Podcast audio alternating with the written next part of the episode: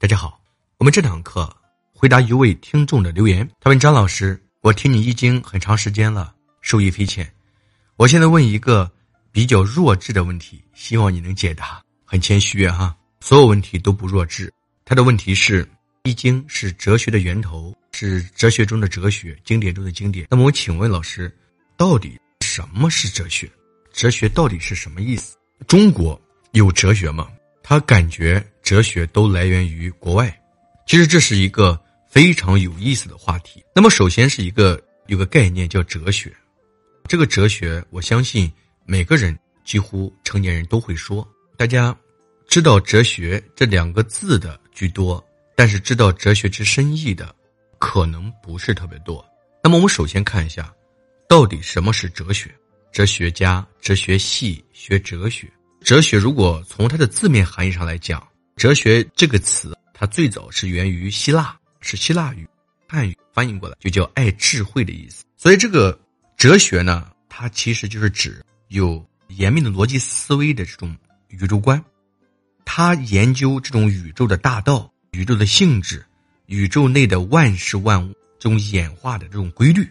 那么包括阐释，比如说人在宇宙当中它的位置、它的作用。它的一些关系，就是说位置关系的这么一种基本问题的一种学科，就叫哲学。那么，到底中国有哲学吗？这个问题特别有意思。我们几乎接触哲学，大部分是从西方的哲学开始接触，开始引入。你比如说，我们上学的时候都可能听说过，比如说像类似亚里士多德呀、苏格拉底呀、我们柏拉图啊。亚里士多德呀，对这个西方的这种哲学家，应该说都认为他们是哲学的源头，对他们评价很高。那么对他们研究之后，可能心中难免会有疑问，就是中国到底有哲学吗？那么答案肯定是肯定的，因为就是任何一个群体所形成的文化，一定有其属于哲学的部分那个层面，这是肯定的。那么中国也确实出现了可以。称之为哲学的，就是这个思想流派，不仅可以称之，而且它是的的确确，它是哲学中的哲学。而且经过千年的这种锤炼之后，发现这个哲学就是讲亘古不变的规律，它是永恒不变。中国的哲学应该说是最有发言权、最具有生命力的，而且是可持续性的。说到哲学，就难免要谈文化。学文化的都知道，文化有三个层次：器物层次、器器皿；有制度的层次。有理念的层次，一般分为三个层次。那么这个理念层次，它有的是什么呀？应该就是无形，但是特别重要的这种理想及观念，就叫理念。它一般展现在啥呀？以文学呀、艺术呀、宗教呀。那么哲学的特色，我认为在于什么呀？就在于谁能够完整，并且有根本性的思考。这里边有核心有两点，第一个。是根本性的思考，一定是找到本源的问题。第二个的核心，它还必须是完整的体系。有这两点，它就称之为哲学；没有这两点，它不能称之为哲学。有的这个完整而根本的思考之后，你比如说再加上几个关键的概念来解释，比如说宇宙、天地人三才的这种关系，解释它这种复杂的现象。我们因此应该可以看到，如果。没有哲学层面，文化中你所提到的理想也罢，观念也罢，它一定无法得到澄清。其实哲学是干什么的？一个就是化隐为现的工作，它就是把隐含在生活秩序中的信念，以清晰的这种概念能给它展现出来，这就是哲学的任务。就我们看一下我们中国的，我们的古人的时候，我们的比如说我们的孔子的时代，孔子他是在公元前五五一年到公元前四七九年。在孔子之前的这个一千多年里，中国是有三部比较重要的经典，它是存在的。一是《周易》，第二《尚书》，第三呢是《诗经》。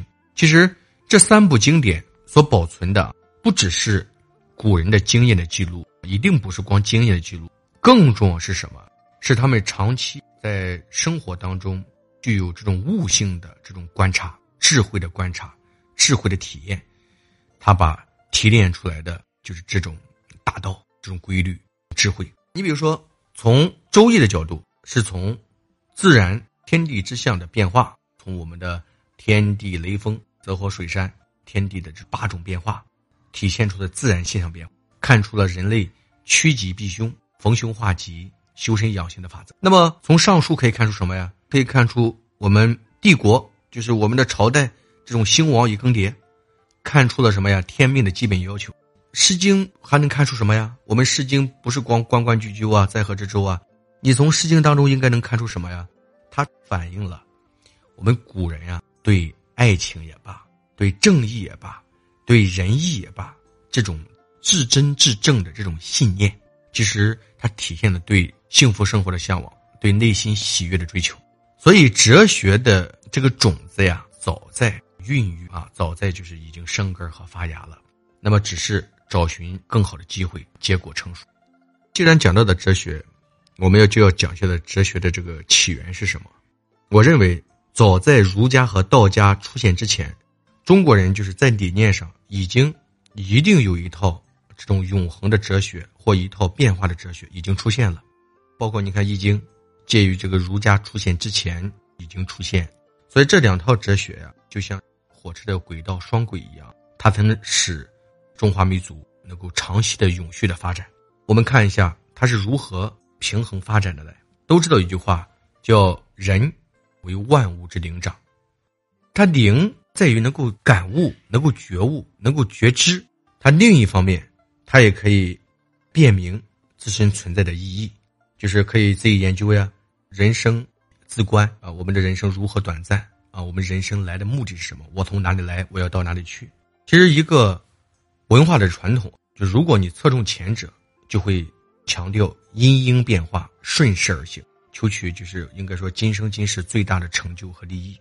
历史上有很多的朝代，在这个极盛的时候，都种下了这种败亡的这种因素。那么，如果你侧重后者的话，它就会凸显其就是信仰层次的这种结构。那么，有的是争千秋而不争一时，这样的民族呢，往往是有鲜明的宗教性格。你比如说，印度人和犹太人，就是一个典型的这种例子啊。那比如说，印度人传统的信仰。他是印度教，他就是配合啊种姓制度的社会结构，他相信什么轮回之说，因而，在承受苦难的能力上，他可能就比别人要强一点点。他们重啊来世什么叫重来世轻死世，重修行而轻享乐，自然他就没有亡国灭种的这种顾虑。那么比如说犹太人，他相信的是什么呀？真神，相信自己是真神的一个选民，历经了三千年颠沛流离。他依然能够存下去，多难兴邦。犹太人培育出了很多的大家，爱因斯坦啊啊等等都是犹太人，在人类的心智和灵性的这种领域绽放了光芒。所以我能很能体会，现在在我们英明的国家领导人的带领下，有一句话我深有体会，就是首先是人民有信仰排在第一位，人民一定要有信仰，有我们自己属于我们自己国情的信仰，我们自己国家的信仰，我们自己民族的信仰，我们的。整个民族才有希望，我们国家才有力量。说的这个话非常非常好，每读到它都热血沸腾。就是我们来说这个话呢，并不是重永恒而轻变化，这个永恒和变化都要两者兼顾。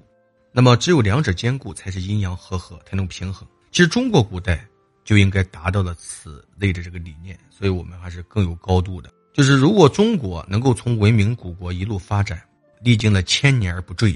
正是因为我们的先圣先哲们，这是真知圣贤们这种高明的智慧，那么在这两个方面，它都有所建树，它是平衡发展。所以你看，比如说代表永恒哲学的我们的洪范，代表变化哲学的我们的周易，是我们天地宇宙的大道规律，真的是我们完整的哲学体系的系统。所以，真的是我们每个人都应该去认真去研习、阅读、去体悟的这种经典。它可以是指导我们人生的最好的这种借鉴。那么，关于中国有没有哲学这块呢？我就发表一下，就是自己的拙见。所谓仁者见仁，智者见智。我真的是觉得有句话特别有感触，叫“人生难得，真法难闻，中国难生”。我觉得为生在中国而骄傲而自豪。好，我们这堂课就讲到这里，我们下堂课再见，谢谢大家。